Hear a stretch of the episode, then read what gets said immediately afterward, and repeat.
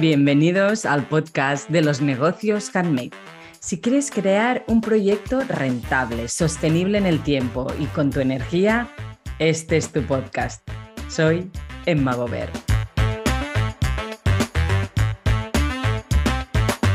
Hola y muy bienvenidos a un nuevo episodio del podcast de los negocios handmade. Hoy estamos con Clara Sullá de Sullá Studios y bueno, Clara tiene una trayectoria mm, muy, muy extensa, digamos, y actualmente tiene un negocio de soluciones acústicas. Pero, a ver, Clara, explica mejor tú qué hacéis en Suya Estudios y quién es Clara. Hola Emma, muchas gracias por, por, tenerme. Es un placer volver a verte desde, desde el inicio que empezaste tu podcast. Sí, que tenemos que decir que, o sea, mm, esta cuarta temporada, hay que yo no lo he dicho antes en ningún episodio y, algunos me decís por volver a estar aquí, hemos estado en directo. O sea, con Clara hice el primer directo de Instagram ahora hace un año y pico largo, por lo tanto, ah, nada, volvemos a estar aquí ya con esta, con esta segunda vuelta. Pero ahora sí, dime quién es Clara y y, qué haces.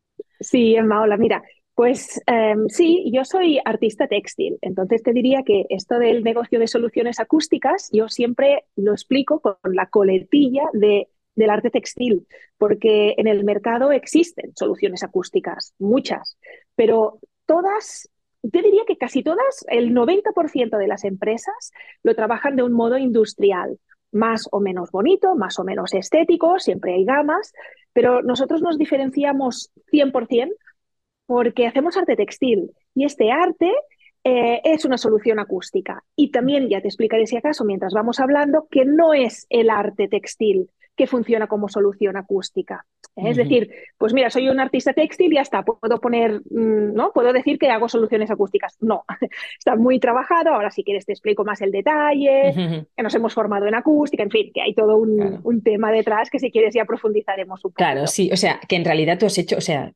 has encontrado como un hueco, digamos, o una necesidad de fusionar realmente lo que son soluciones acústicas a nivel técnico, a nivel ambiental, con el arte textil, que ofrece una tercera opción, ¿no? Que es, que, es esta solución, pues artística y, que no solo es técnica, ¿no? Diríamos así, más o menos. Sí, eh, sí, sí, sí, exacto, sería mm. esto. Es, sí, sí, sobre todo es una solución de confort. De, de confort en los espacios. El, el, ejemplo que se propongo es pues a todos o a mucha gente nos ha pasado que hemos estado en un restaurante y hay aquel ruido, aquel, ¿no? aquella reverberación de fondo que es muy incómodo, sobre todo cuando estás un buen rato y, sales con dolor de cabeza, sales incómodo, incluso a veces tienes que alzar más la voz y te, te afecta, te quedas como afónico. Entonces, esto suele pasar cuando un espacio no tiene bien solucionado el aspecto acústico, que se puede solucionar tanto a nivel arquitectónico cuando se está construyendo el, espacio en sí, o si ya el espacio está construido, se puede solucionar con aplicaciones, con instalaciones eh, de módulos y paneles acústicos, que esto es lo que hacemos nosotros. Entonces, yo creo que, mm, es una aportación de, confort y de bienestar en los espacios. Y ahora que es el tema que yo quería poner encima de la mesa en, en este episodio, tú vienes de un mundo de arte textil, pero un mundo totalmente diferente que no tiene nada que ver y ya en ese primer directo ah, nos quedamos con las ganas de, profundizar un poco en, tu background y es un poco, me, gustaría que esto, ¿no? ¿Cómo haces o cómo va yendo toda esta transformación creativa, ¿no? De, de, ir integrando el arte textil en lo, que, en lo que estás haciendo hoy y porque tú hacías vestuario en, de teatro con la dels Baus. Bueno, y antes del vestuario he sido artista textil durante 15 años. Cuando digo artista textil digo que mm, trabajaba en galerías y en museos a nivel nacional e internacional. Entonces, ya, si quieres te explico un, un poquito este recorrido. Sí, sí, sí, es curioso. Bueno, mira, yo siempre explico que em, mi etapa profesional, o sea, perdón, mi trayectoria profesional la puedo explicar en tres etapas, ¿no? Así como a grosso modo, que una inicial es esta que te decía, como artista, simplemente como artista, entonces trabajando con galerías y museos y, realizando mi propia obra muy conceptual, que ahora te explico un poquito más. Luego la segunda etapa sería esta que tú nombrabas del vestuario escénico, sobre todo con el cliente principal que es la Fuera del Baus, pero también con otro tipo de espectáculos. Y ya la última o la, o la tercera etapa es esta actual, que, que, hacemos arte textil, pero, o hago arte textil, pero aplicado a las soluciones acústicas. Entonces, claro, si tenemos en perspectiva estas tres etapas, pues sí, parecen como muy diferentes, pero siempre hay un hilo conductor.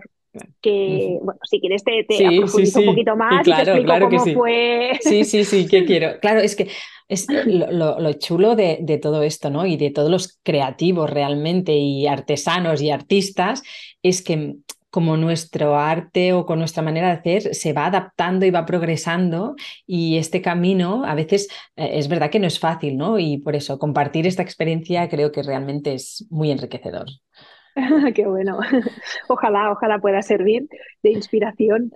Pues mira, te cuento, yo estudié Bellas Artes y hecho, allí me especialicé en pintura y en grabado, que son dos técnicas que en realidad actualmente no las trabajo para nada.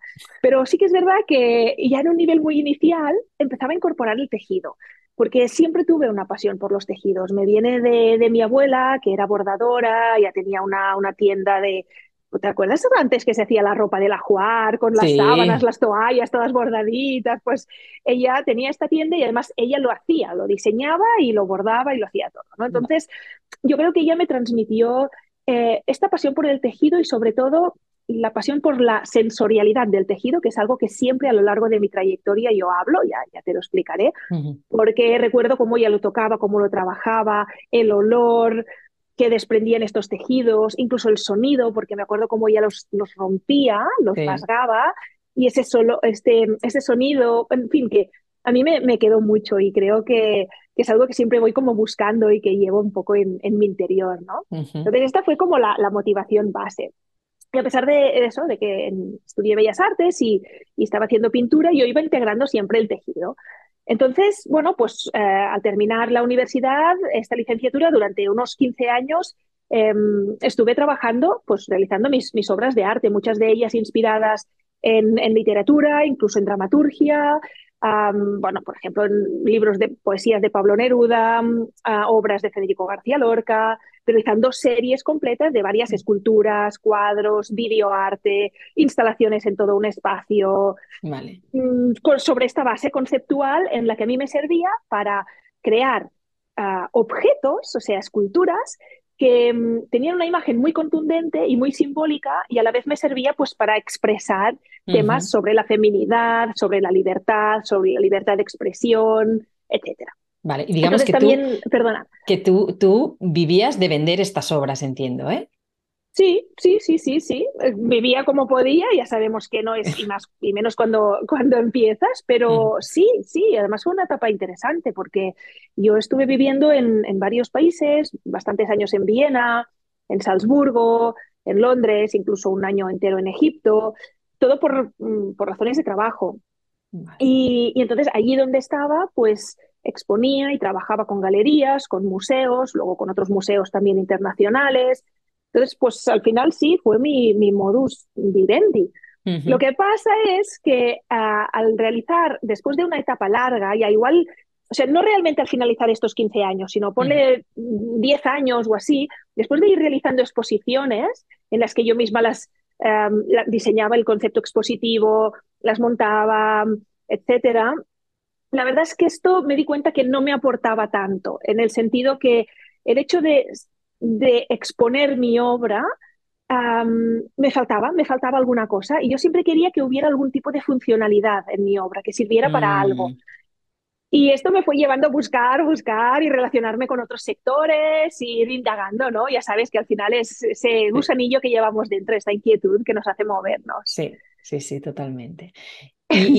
Y, de aquí, ¿cómo, saltaste o cómo fuiste a, hacer el vestuario escénico? exactamente, exactamente. Bueno, pues era una época, como te decía, yo había vivido durante muchos años en el extranjero y cuando regresé a Barcelona, partía de cero eh, profesionalmente, o sea, ya no tenía casi contactos eh, ni en galerías y ni en museos, y de hecho me daba mucha pereza volver a abrir contactos en galerías, como te decía, era un sector que ya me resultaba un poco cansino, y, siempre había admirado mucho em, la, compañía La Fura dels Baus, mm, desde que era muy pequeña, mis padres me habían llevado a ver obras suyas y tal, y entonces Ah, empecé a, preguntar y a dar voces a mi alrededor, a conocidos, pues a ver si alguien les conocía, cómo podía. A tejer la red de contactos. Tejer red y venga y preguntar y preguntar y preguntar. Y una vez alguien, me dijo, hostia, pues yo conozco a fulanito que trabaja o que les hace no sé qué, venga, pues haré llegar un currículum. Y así hicimos. Y entonces mm. me, me llamaron, me recibieron en su casa, les expliqué lo que hacía, y les gustó mucho. Claro, yo en aquel momento podía mostrarles mi obra, mi obra artística, no podía mostrarles un currículum de, vestuario. Pero les dije, mira, yo hago esto y a mí me encanta lo que hacéis vosotros y, no sé si hubiera alguna posibilidad de colaborar o tal. Y también es cierto que, como te decía, eh, a ver, esto no, no pasó a lo largo de los 15 años de del tiempo este que estuve haciendo obra. O sea, luego, incluso empezando a trabajar en el sector del vestuario, yo seguía haciendo mi obra artística y exponiendo. Bueno, todo tiene, todo es, es gradual, es gradual.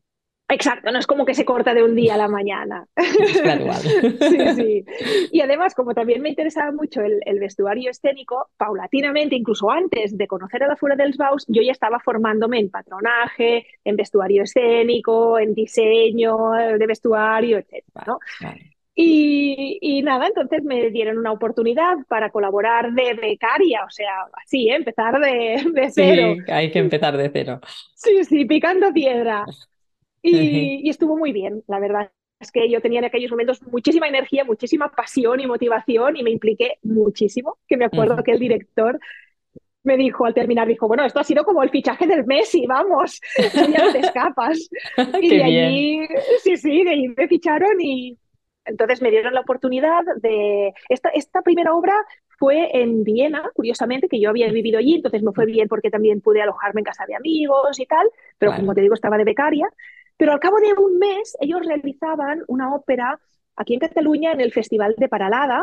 Vale. Y, me llamaron ellos, me dijeron, mira, hay una chica que ya nos ha hecho el diseño, pero estamos teniendo problemas, necesitamos refuerzos, ¿podrías venir? Todavía estaba en Viena, porque ya te digo, es que había hecho un mes, yo ya me, de, aquella primera experiencia y me quedaba ahí.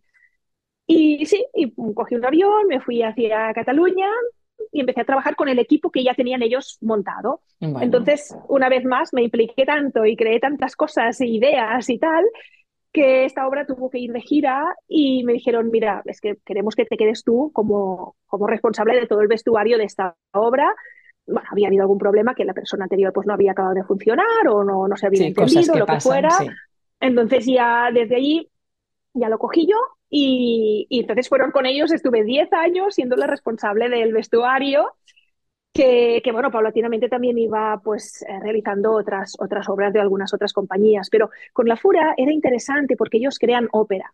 Entonces, además, ópera de gran formato. Bueno, de, hecho, para quien no conozca la Fura, si tenemos algún oyente muy jovencito, hmm. pues la Fura fue quien en, las Olimpiadas del 92, del 92 en Barcelona hicieron toda la apertura de los Juegos Olímpicos. Y tienen este punto ah, transgresor a la hora de proponer ah, las puestas en escena y por lo tanto también el vestuario. No, no, no, no, es típico tópico. Exacto, claro. Yo siempre explico, no es que vestuarios típicos de ópera, en plan de Sisi Emperatriz, ¿no? Que yo con el Beriñac y todo esto, no, para nada. O sea, Sí que es cierto que siempre digo que yo creaba vestuarios escultóricos, porque también eran como muy escénicos, como muy artísticos. Mm. Casi, casi te diría que, dado que me daban bastante carta blanca a nivel artístico y creativo, era como realizar mis propias esculturas, pero concebidas para el vestuario para que funcionaran como vestuario. Bueno, con, con, eso que tú habías deseado, que era con una funcionalidad. Eso es, exactamente. Sí, sí. De hecho, no, no, durante muchísimos años trabajando con ellos estaba felicísima, me encantaba y, y además, bueno, pudimos también realizar eh, como unas esculturas inmensas de unos 15 metros, porque ellos tienen como unos muñecos mm. gigantes. Y, y era la primera vez, cuando yo estuve con ellos, era la primera vez que los vestía. O sea, ellos tenían estos muñecos desde hacía muchísimos años y estaban con fibra de vidrio y nadie nunca los había vestido porque siempre explico el ejemplo que tú sabrás también, Emma, que crear una falda para nosotras, pues igual necesitamos un metro de tela, máximo dos metros de tela. Pero claro, crear una falda para estos gigantes necesitábamos 60 metros de tela. Como que mínimo. si lo pusiéramos, claro, si lo pusiéramos a lo largo, casi nos llega un edificio de unas 12 plantas o, igual más. Tendríamos que recalcularlo. Bueno, para cortar y ponerlo todo bien, casi que necesitabas un pabellón, ¿no? Sí, sí, es que, es que lo hacíamos en pabellones. Sí, de hecho, ellos trabajan con, con, otro equipo de, no de vestuario, sino bueno, una gente que les lleva el tema de la seguridad, del arnés, ya sabes que ellos siempre trabajan con aéreos y tal. Y esta gente sí que dispone de grandes espacios y yo cogía todos los bártulos y iba a coserlo allí. Con la furgoneta, porque claro, para llevar todo. el vestido. Sí, total. y esto, entonces, un poco para explicarte también las siguientes etapas, sí que mm, quisiera explicarte que tanto la primera etapa como esta, la, artística, digamos, y esta del mm. vestuario, me han dado como muchas herramientas y conocimientos para realizar lo que estoy haciendo ahora. Porque... Claro, es que, es que lo estaba pensando antes, decía, ostras, ir integrando todo esto eh, en el vestuario es de un crecimiento creativo y técnico a la vez. ¡Wow! Exponencial, o sea, te, he visto, ¿eh? De alguna manera he visualizado todo tu trabajo y digo, ¡guau! ¡Qué pasada! claro, bueno, tú porque lo tienes bastante en mente, ¿no? Eh, a veces pienso que, bueno, siempre lo digo, que una imagen ya sabes que vale más que mil palabras y mm. cuando explico lo que hago, sobre todo lo que hago en la etapa actual, que a veces mucha gente me dice, pero ¿cómo? ¿Pero moda tal? ¿No, no lo ubican? Siempre digo, oye, vamos al Instagram, veamos imágenes y, a partir de aquí yo te explico, porque es que si no tienes una imagen en la cabeza, casi no entenderás nada de lo que te explique. claro, yo porque te sigo y sé qué haces, sí, sí. Claro, lo digo porque, mira, los que nos estén escuchando, si quieren ponerse en clara suya de Instagram, y mientras lo van escuchando y lo ven, porque es que si no es como un poquito raro. Claro. Pero nada, te iba a contar un poco lo que aprendí en estas etapas anteriores, que me ha servido muchísimo para llegar a lo que estoy haciendo ahora, ¿no? Y siempre pienso que durante los años que simplemente creaba mi propia obra, allí desarrollé mucho la capacidad de diseñar y de, de, pensar, ¿no? Es decir, de pensar de un modo simbólico y de y, sí, relacionarme y dominar mucho el material textil a nivel de detalle. Yo cuidaba muchísimo los detalles y, y, buscar bueno, pues diferentes tipos de tejido y de materiales. Esto me ayudó muchísimo, de modo que cuando ya llegué a las artes escénicas, llevaba un background de, de conocimiento del tejido y del grado de detalle artístico que me ayudó muchísimo, pero lo que incorporé en la etapa del vestuario, sobre todo también en la etapa de la Fura del Faust, fue el hecho, bueno, como yo destacaría como tres grandes aspectos. Uno, el hecho de trabajar por un cliente, es decir, por el, el director de la obra, ¿no? Tú mm. tienes un guion y como artista no es que tienes que hacer lo que te apetezca, sino que tienes que ceñirte al guion y a lo que requiere el director. Sí que es cierto, como te decía, que me daban mucha libertad, y esto es muy bueno, pero, pero bueno, la libertad como puesta dentro de este contexto, ¿no? Sí, y esto es algo que también lo hago. a mí también me pasa en vestuaria, yo me tengo que, que ceñir a un marco y a unas funcionalidades también. Exactamente, y a la funcionalidad. Y esto también lo hago ahora, ¿no? Ahora lo, lo, explicaré que mis clientes son interioristas en la etapa actual o arquitectos y, y, también pues ellos tienen su briefing, su idea y yo me adapto a, a su idea. Y dos cosas más muy interesantes que quería explicarte de la etapa anterior en vestuario es que con ellos empecé a trabajar a grandísima escala, a escala gigante, cosa que, como te decía antes, es complicado. Y, y, también ahora lo hago, hago pues techos enteros, paredes enteras. O sea, ahora trabajo por metros cuadrados y, y, es una manera de pensar muy diferente. Claro, sí, sí, imagino. Sí, y luego ya por último. ¿Y el tercero? el hecho de trabajar con materiales ignífugos, porque en el mundo del teatro también suele requerirse uh, esto, pues los materiales ignífugos y más con la fura, que ellos trabajan siempre con fuego en el escenario, los actores mismos llevan llevan fuego y entonces tanto el vestuario como partes de las escenografías que yo realizaba tenían que, que ser con materiales ignífugos, que no siempre es tan fácil de encontrar. Mm. Entonces allí entré en contacto con proveedores de materiales que hoy en día siguen siendo mis proveedores. Claro. Y, mm, y esto es un pequeño Parecía servido en bandeja, ¿no? Casi. Bueno, no, no, no tanto, porque luego he tenido que desarrollar toda una serie de cosas que no se ven o que ya entraremos luego, que, que, bueno, he tenido que picar piedra para desarrollar todo lo otro. Claro, piensa que ahora estoy trabajando en un, en un nicho o en un mercado absolutamente diferente. ¿eh? Y trabajar en un mercado diferente, es decir, tener un canal de cliente totalmente diferente es casi como empezar de cero a veces. Bueno, y además ahora estoy realizando un producto que es muy diferente del que hacía ahora antes. Entonces también es como empezar de cero. Es empezar de cero, es empezar de cero.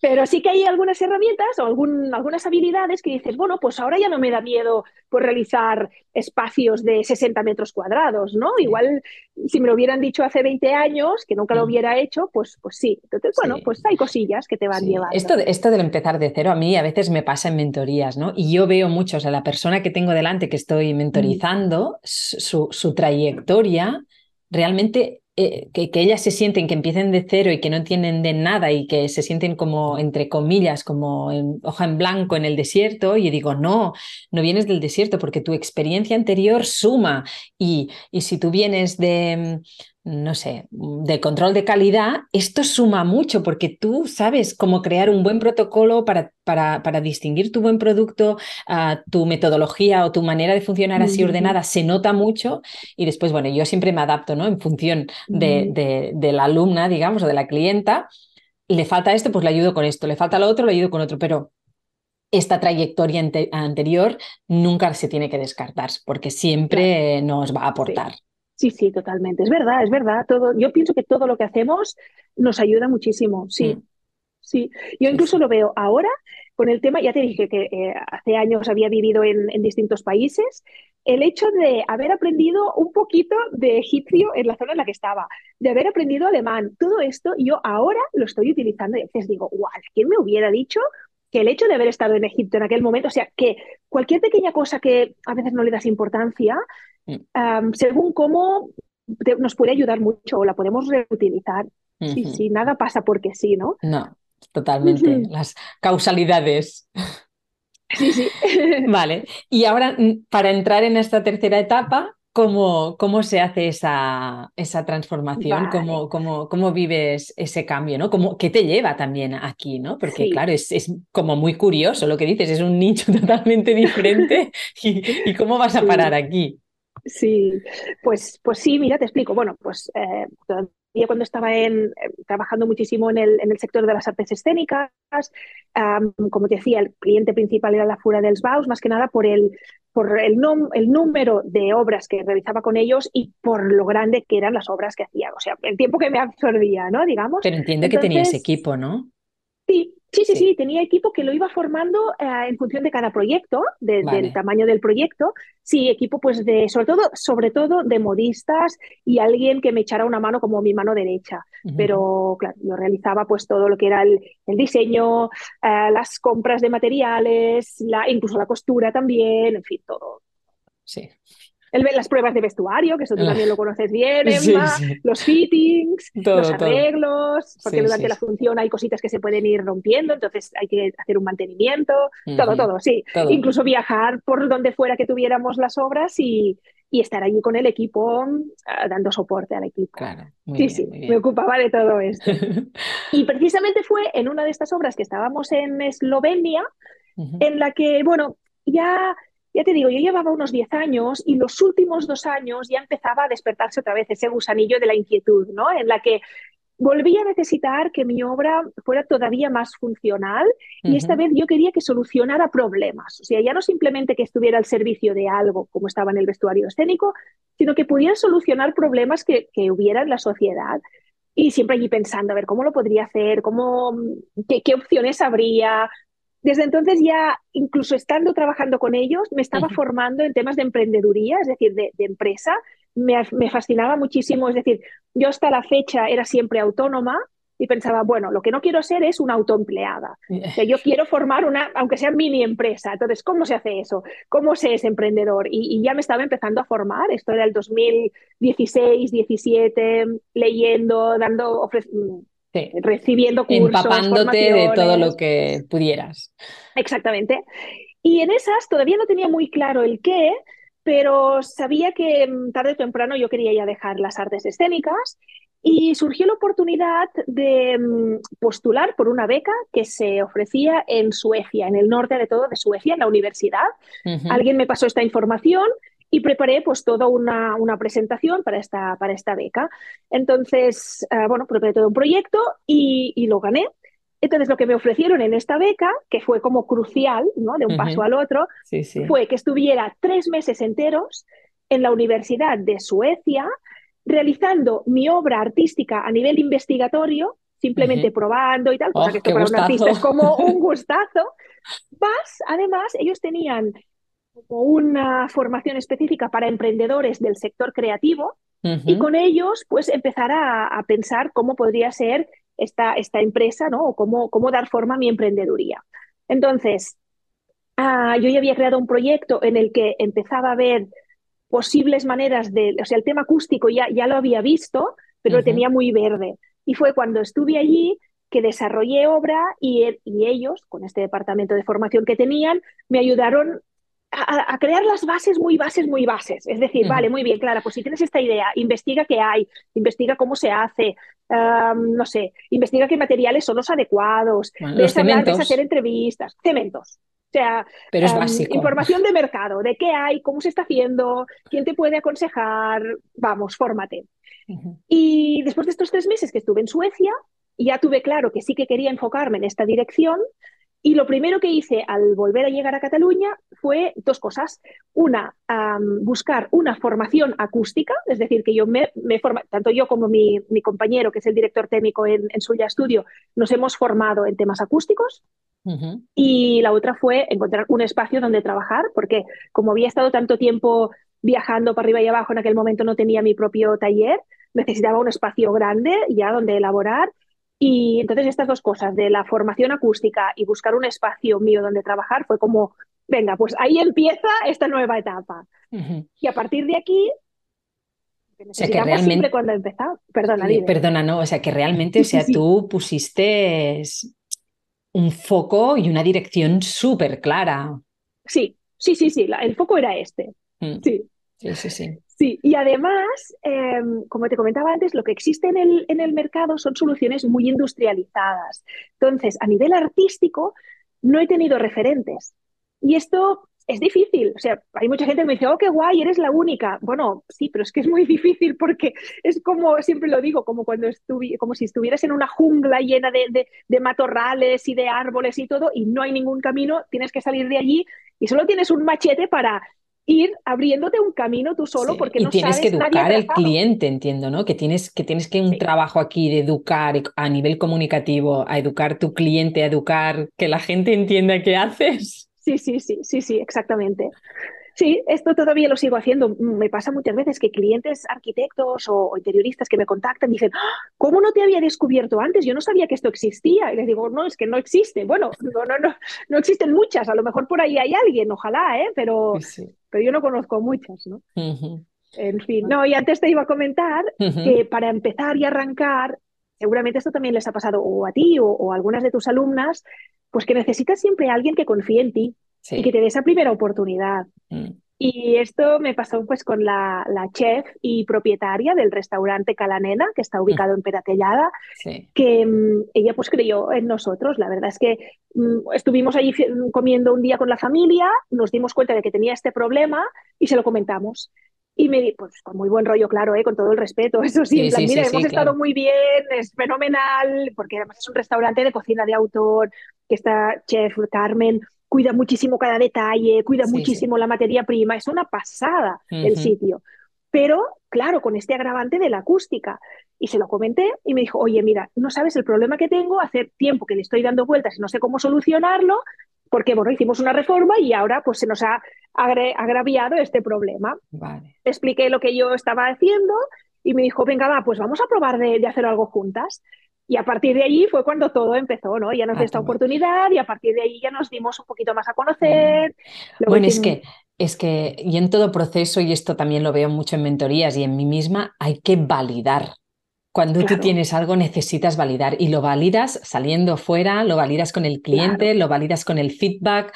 Bueno, claro. necesitas validarlo. Sí, sí, sí. Y es parte de todos los procesos, creo. Totalmente de acuerdo. Y aunque sea desde este inicio de humildad, decir, bueno, estoy empezando, con lo cual, pues, pues, pues el, el, precio o, no sé, un poco la, reputación, todo en sí, pues ahora soy yo la que me adapto porque necesito también esta oportunidad, ¿no? Y, me la están dando. Entonces, bueno, luego ya poco a poco ya iré subiendo. Y, Totalmente.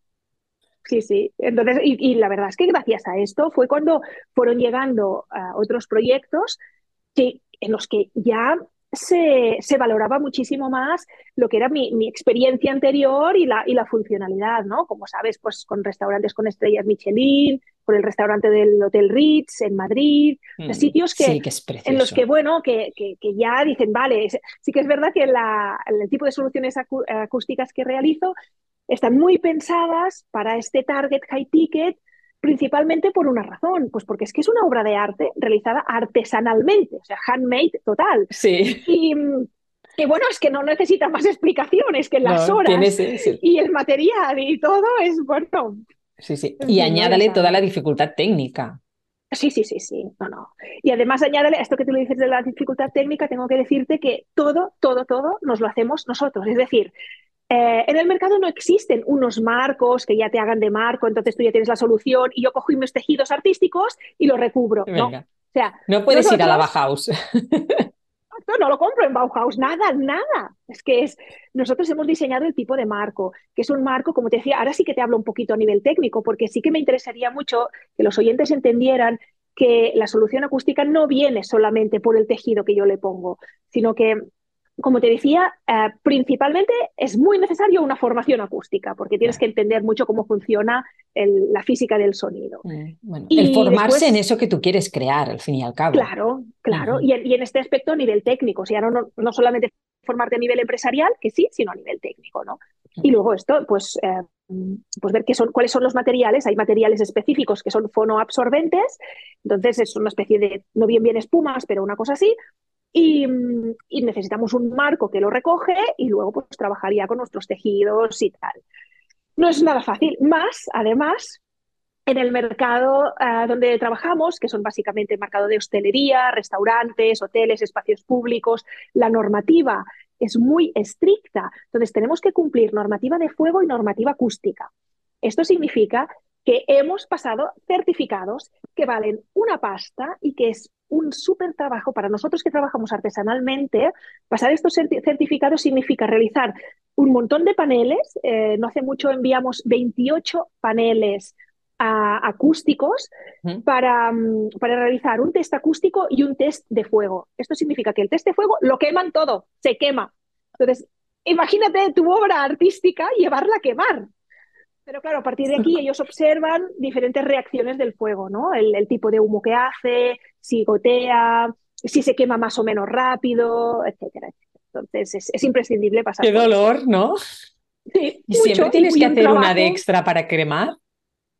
No, no siempre, pero ahora llevábamos un, eh, habíamos llegado a una etapa en la que teníamos una serie de diseños nuevos y, teníamos que comprobar un poquito estos diseños. Entonces, bueno, si los diseños llevan el mismo material, no hace falta que hagas todos los diseños, pero al menos una muestra de ellos. Y el requerimiento es que para quemarlo no necesitan un trocito pequeñito, en plan de, pues de 10 centímetros. No, una muestra no necesitan, sirve. Necesitan todo este tamaño porque ellos crean como una, una cámara especial, totalmente cerrada, hacen como la pared, hacen como la parte del techo y necesitan observarlo desde diferentes perspectivas. Sí, sí. Claro, de hecho, mucha gente nos lo dice, es que si fuera tan fácil, habría muchos más. Y ahora lo estoy viendo, esto me lo habían dicho a veces, ¿no? Mm, personas que nos habían ayudado en la formación. Y yo pensaba, bueno, va, pero soluciones acústicas las hay, pero ahora que estoy observando mi competencia, que son estos que lo trabajan industrialmente, veo que ellos no siempre tienen los certificados o tienen los certificados mucho más bajos. Nosotros vamos siempre al, al más complicado, al, más estricto, ¿no? Claro, tú en tu caso es calidad en todos los sentidos. Bueno, porque yo, tengo un post por allí en Instagram que dice, la calidad no se discute. en un producto handmade la calidad no se discute. Claro, claro. Tiene que ser, es que si no, ya no, ¿cómo lo defiendes? ¿Cómo lo defiendes? No se defiende. Y, eso es muy estoy importante. Totalmente de acuerdo. Además, en un producto handmade está el artesano pues haciendo todos los procesos del inicio al final y sobre todo la, calidad, el proceso de, ¿no? de, supervisión de calidad. Entonces, no, no, la calidad de un proceso handmade, yo creo muchísimo que son de los productos con más calidad que, que mm. puede haber. Sí, sí, totalmente. o sea, que lleves el periplo, vamos, es aquí un... Tela marinera, todo, toda este, esta trayectoria a nivel, a nivel creativo, artístico, de negocio y personal. que tengo la capacidad de liarme la manta a la cabeza que no veas. Y, y, ahora, ¿tú crees que esto es, es definitivo? Me gusta esta pregunta porque yo, Emma, tengo que decirte que siempre, siempre, siempre he pensado que mi trayectoria profesional para mí no, no, digo que lo sea lo que diré ahora para todo el mundo, ¿eh? pero yo, tal como me lo tomo, es como un crecimiento personal. Porque como sabes, como saben los emprendedores, hay muchos retos, muchos, muchos momentos muy difíciles, hmm. muchos momentos de inseguridad, muchísima incertidumbre, momentos en los que tienes que invertir a ciegas sin saber aquello donde... En fin, ya sabemos, ¿no? Que os voy a contar, los que nos están escuchando. Entonces, esto te hace crecer estas dificultades. Entonces, a ver, para mí este momento me está ayudando a crecer, a entender cosas, a, superarme. Bueno, a lo mejor habrá un punto que pasará como, como pasó con la Fura del Baus, que yo vi que allí estaba estancada y que necesitaba algo más. No lo, mm. no lo sé. Entonces, si esto pasa, pues la vida, yo observaré dónde me, dónde me lleva la vida. Es que depende de cómo evolucione el mercado también. Sí, sobre todo depende de cómo evoluciona el mercado, pero yo siempre miro, antes de mirar el mercado, miro hacia adentro, ¿eh? o sea, ¿cómo estoy yo? ¿Estoy en consonancia eh, yo por dentro con lo que estoy haciendo? Por eso, ¿no? O sea, si el, si el mercado evoluciona contigo, perfecto. Si no evoluciona contigo, o, tú evolucionas con él, ¿no? A mí esto me pasa con los vestidos, o sea, los vestidos de patinaje, ¿por qué me gustan tanto? Porque yo puedo innovar. Y, aún no puedo decir porque son secretos, pero yo estoy fusionando técnicas que a lo mejor hace 10 años, o no, hace 10 años seguro que no, pero hace 5 tampoco lo hubiera hecho. Y, y, esto es, es, también mi valor diferencial, ¿no? Es que no puedo explicar nada de los vestidos de la próxima temporada, ¿no? Pero, pero ah, de momento yo siento que voy con este mercado, con esta evolución. O sea, el mercado va evolucionando y yo puedo evolucionar, ¿no? Y en este caso, pues eso, ¿no? Si el mercado o si lo que requiere uh, los clientes te dejan y te permiten evolucionar y crecer, perfecto. Que se está estancado y siempre es más de lo mismo, tú necesitas, como mentes creativas que somos y personalidades inquietas, necesitamos más. Y es después cuando sales fuera de la caja y dices. Mm, claro, a ver. exacto. Y vas buscando tu hueco, vas buscando tu manera ¿no? de, realizar. Sí, sí, No, no, oye, obviamente es lo que tú dices. A ver, hacer una mirada al mercado es, totalmente imprescindible. Sí, sí. Pues qué bien, ya llevamos. El, recorrido es este. Sí, sí, no, súper interesante. De hecho, estamos en el buen timing porque yo siempre procuro que, que, las entrevistas no duren más de una hora para que sean escuchables. Y, nada, que, y todo, vaya, que ha sido un súper placer eh, eh, ver todo y, seguir este camino contigo, súper interesante. Para mí, a mí me ha aportado, por lo tanto creo que a los oyentes también. ¿Y dónde te podemos encontrar? Pues mira, Emma, como decía antes, en Instagram, pues por arroba clarasuya, que es mi apellido, y Suya, bueno, ya lo verán, ¿no? Ya lo escribirás tú, que se escribe con doble L.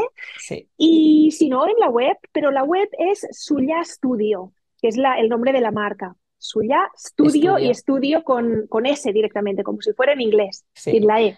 Y punto .com, ¿eh? Entiendo. Punto com, punto com, Perfecto. Pues muchísimas gracias por abrirnos el corazón y explicarnos todo, todo tu recorrido. Y, nada, nos vemos otra vez algún día, volvemos. Claro que sí, claro que sí, Emma. Gracias a ti y gracias por hacer esto que haces, que, que yo sé, como emprendedora que soy, que es importantísimo, alguien que hable también desde esta franqueza y con esta vivacidad y alegría que tú tienes, que me encanta, me encanta, me encanta verte en Instagram, es una pasada, siempre me hace reír. Así que, que, gracias también a ti. Hay que cogérselo con humor. sí, sí. Pues muchas gracias a ti que has escuchado hasta aquí. Nos vemos, Clara, nos oímos o nos vemos en YouTube ah, en el próximo episodio del podcast de los negocios handmade. Un abrazo.